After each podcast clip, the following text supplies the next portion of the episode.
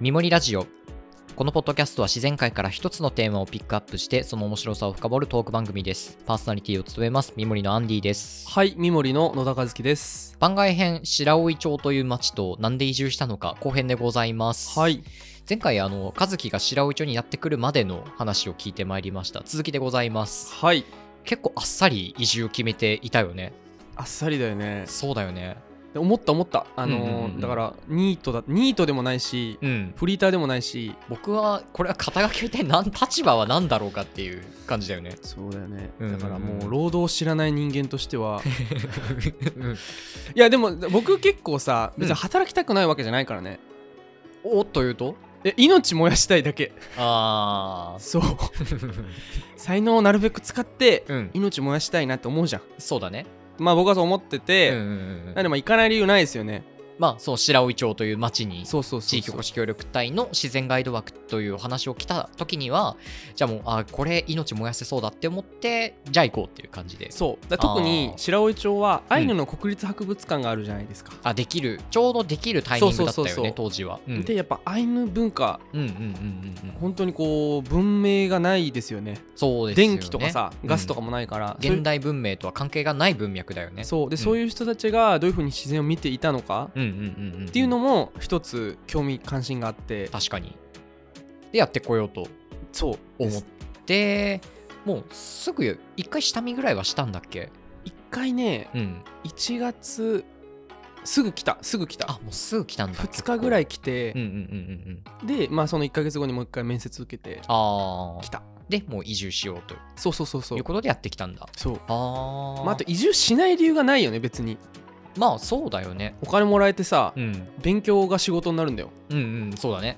でここにいなければならないその東京にいなければならないってほどの理由もなかったわけだしないないだって働いてないんだからそうだよねそ うそうだわそううだわそうそうだからもう本当渡りに船っていう感じだよねうんいや本当にねうんタワマンも渡りに船だったし渡りに船多いよね渡りに船って何ことわざあことわざことわざ どういう意味ちょうどいいタイミングっていうことああそれだわ、うんうんうんうん渡りに船渡りに船そうそうそうそうっていう感じだよねうん一応僕の方も話してはいおきますかね、白老町にやってくるまで、ねどれぐらい話したかあんま話してないのかな、あでも街づくりのバックボーンがあって、えっうんうんうんうとんその不動産 R 不動産に興味があってってああ話言っはたね、うんううしたんじゃないかなしましたうね、んそうあのその時の番外編ぜひ聞いてもらえたらと思うんだけれども、はいまあ、ざっくり大学でまちづくり興味持ってで、えー、街づくりの勉強しながら NPO をやりながら東京で東京の国たちでまちづくり活動をしておりましたというところなんだけれどもえたアンディ君と僕じゃあ同時期に東京行ったってことおじゃない僕はねあの2019年のあ3月に卒業してるじゃあ18年だわ僕いたのあうんそうだわそうだわ感じそんなで 感じではいまあ街づくりの勉強をしつつ感じたのは街づくり面白いけどこれお金になる気が全然しないぞっていうのがうんそうなんだねまず一つまああのデベロッパーとか言ったら別だけれどもあの個人で例えうんばうん街づくり的な活動をやっていって、でまあ食べていけるかもこれ怪しいなって思いながら勉強してる感じだったんだよね、うーんっていうのが一つとあとそれこそ今言ったけどデベロッパーっていうものがいるんですよ東京デにベロッはパーって何あの一言で言うと大規模な都市開発とかビル建設を手掛ける企業ああなるほどなのであの三井不動産だとおかー聞いたこ とあるあと森ビルとか聞いたことないおーなんかストラベバリウス見に行ったわ いや六本木ヒルズかな森タワーかなそうそう あだからあの見た森タワーを建てたのは森ビルだよへえみたいな感じでなんかでっかい建物建てたり、うんもうでっかい道路を作ったりする都市開発を手掛ける会社って言ったらまあいいのかなデベロッパーとか、まあ、ゼネコンっていおうー聞人いたたこちとあもるいたりするしなんかそういうこうでっかいプレイヤーがたくさん東京にはいるので、うんわざわざ僕がやんなくても良くない感があるんですよ。うんうんというかもっと言うとあの僕の活動が僕の生活に影響をあんまり与える感がなかったんだよね東京にいると。であの R 不動産リノベーションからまちづくり面白いなで興味がスタートしていたのでやっぱ僕の生活に影響を与えたいんだよね僕自身がうん一番。うんうんそうだよねそうなのでそれができるところってなったら東京じゃなさそうだなもっと別の地方の都市であんまデベロッパーとかそういうのが関係ないような地域だなって、なってでかつあの当時まだ海外行ったことなくってちょっと海外の街も見てみたいなっていうのとなんなら暮らすのもありかなって思ってで2018年のえっ、と秋ぐらいからうん大学4年生だったんだけれども、バックパッカーしてたんですよなるほど変な国行ってるもんね変な国ばっかり行ったアゼルバイジャ変ンな国行ってたら失礼かアなゼルバイジャンとか行った行っいたや変だわいやそうだね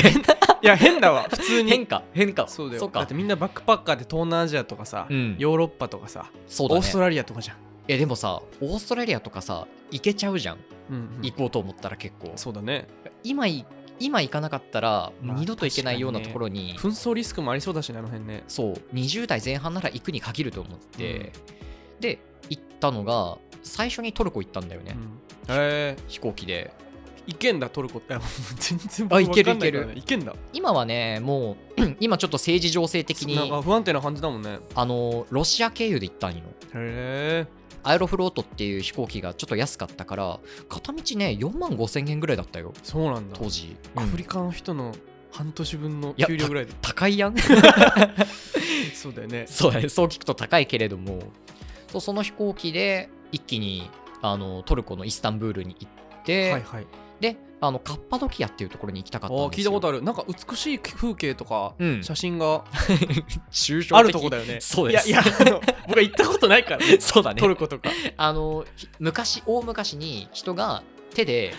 あの岩山に穴を掘ってあー町を作ったっていう、はいそういう場所でいや今でもねその暮らしてたりそのホラー穴の中でとかあの宿がホラー穴でできていたりとか。へー店もちゃんとあったりとかするんだよねっていう場所にこの町に行きたいなってもう小5の時から思ってたから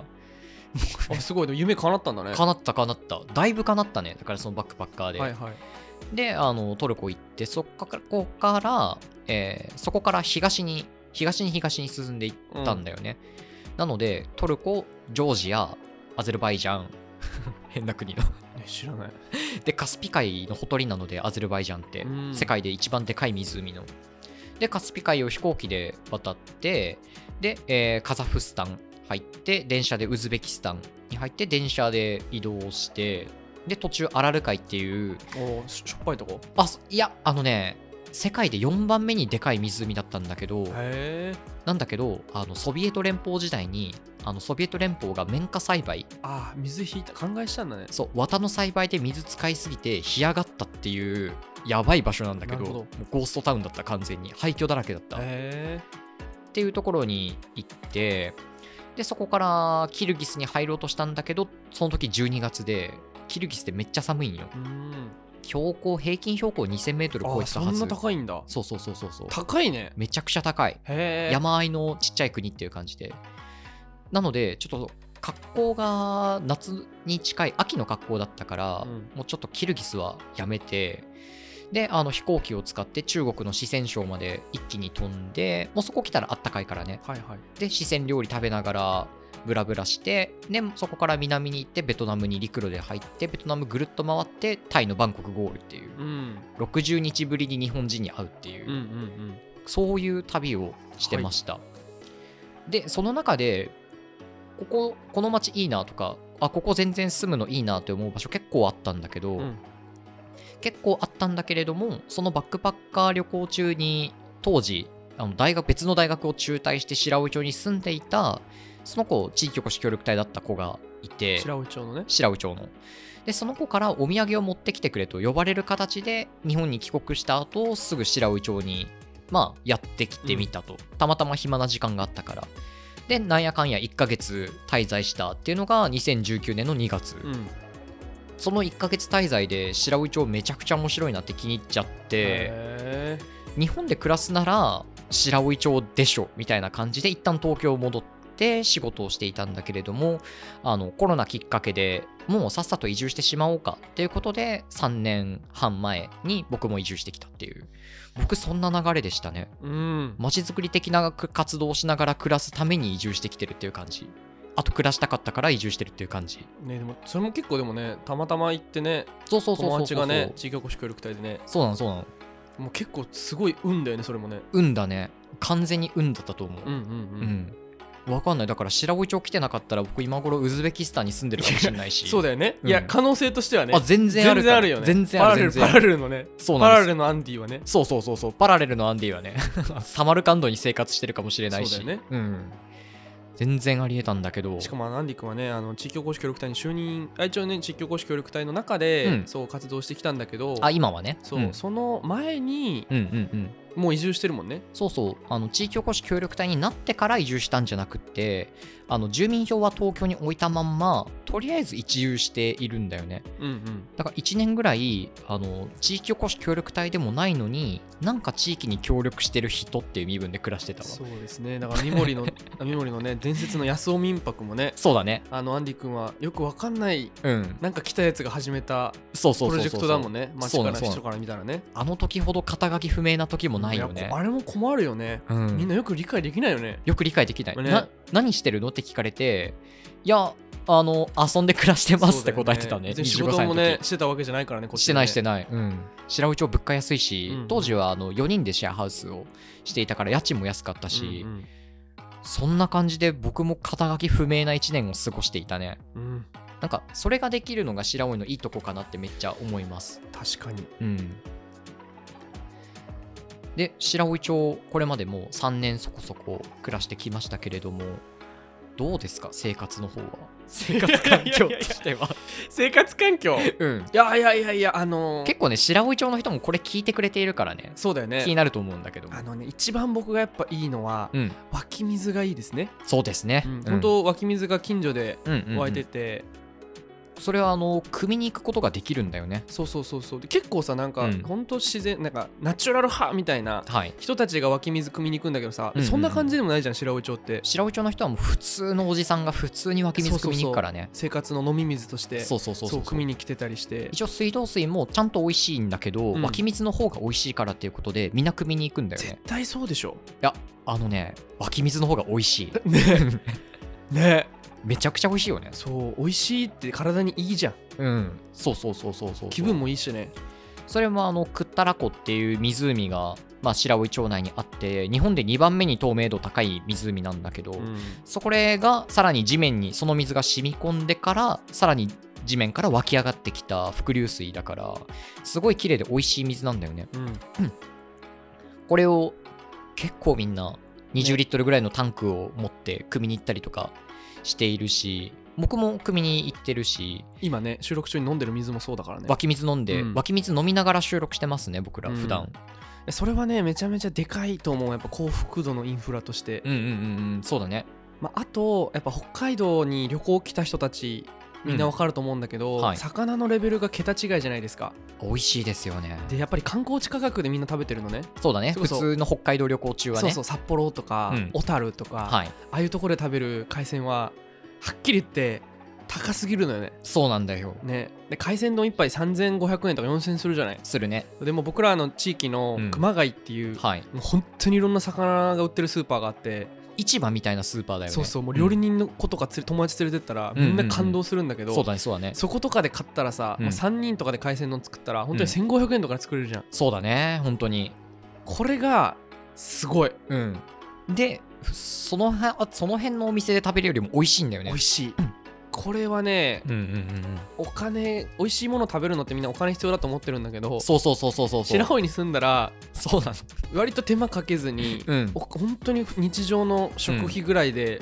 美味しい海鮮をそう食べれるっていうのは毎回僕はねあのリサーチとかでうん道外に出てうん帰ってうきんうんてうん毎回感動してる、そうだねうん逆にあの東京で美味しいものを食べることとか札幌で札幌はまだいいのかうん東京で美味しいものを食べることはなんかこう無理してる感をすごい感じてしまうぐらいだや難しねよあんな遠いしうんなんかエネルギー使いすぎだろみたいな感覚を持ちながら東京で美味しいものを食べるときはねえそうだよね食べちゃってる、しかも東京でさ、まあ、もちろんご飯もね、うん出張行ったら会食とかで行くんだけどさ、え白老町の自分で買った 海鮮を家で食べるのに、うんやっぱ鮮度全然ち無理じゃんえ勝てないよ勝てないからさどうしようもないと思うそう、うんあの勝てないなと思いながら食べてるそうだねうんうんうんいやあとね湧き水がやっぱ僕もめっちゃ好きで、うんあのっていうのはやっぱインフラなんだよねうん水ってうんだからこうインフラが常に湧き続けているっていうことへの安心感が半端じゃないあーそうだよね東京行くじゃないですかたまに出張でえ東これマジ僕全然わかんないんだけど、うんあ僕東京いた時全部水道水だったんですよあうんうん、東京の人って水どうしてんの結構ねいや水道水か買うか何を買うのっあペットボトルの水ってことだよそういうことかそうそうそうそうそうそうそうそうかあのどっちかだと思うよそうだよねうんいや加えてあの水道水と買うぐらいの選択肢しかないとあの災害にあった時のリスク半端ないと思うんだよねそれはそうだよねそそうそうだからなんか東京出張でさ羽田とか来るじゃんモノレール乗るじゃんりゃそうだよね、今いる間だけは地震起こらないでくれっ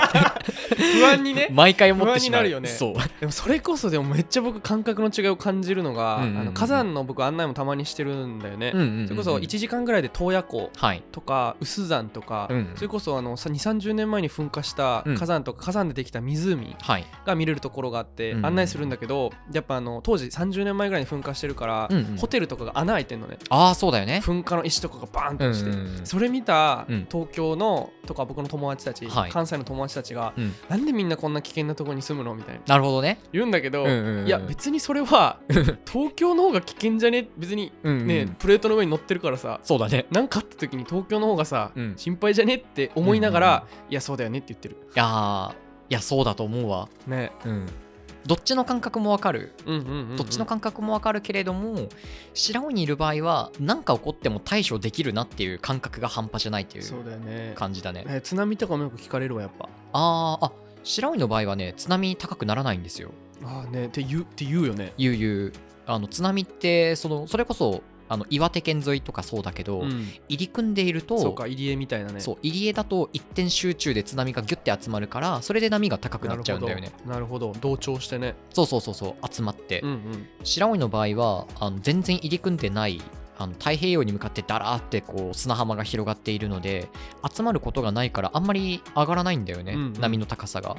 なので結構安全です、そうだ白よ老のね場合、いやーあとねすぐ山あるし白老海藻もねうんあるしねあるね海藻編のリサーチをさ、うんうんあれめっちゃ大変だったと思う山住んでたらそうだねうんだからそこ長野県とかさ、うん僕山梨とかうんうんに、うんうんあの固定費抑えて、はいなんか自然も見れるしっていう感覚で住んでたら、うん海のリサーチできてないかでらきね、てないね海近いくないとできないもんねできないでききない、うんうんうんうん私あの今鉄編もね台本書いてるんだけど、はい砂鉄も取れるんねそうだね室蘭とかで、うんうんうんお隣の40分ぐらい行ったとこで、鉄鋼の町だったもんねそうそうそうそう、うんとか今でも刀とかも作ってるし、うんだから結構「みもりラジオ」はこの地ではい生まれるべくして、生まれてる生まれた感じがめちゃめちゃするあの全てが近いんですよ白老町って、ねだか北ら海道内どこでもよかったわけじゃないと思うわ白老町町の形がすごい好きなんだよねって言ってるアンディ君は僕はあの会う人会う人この話をしてるんだけど、ね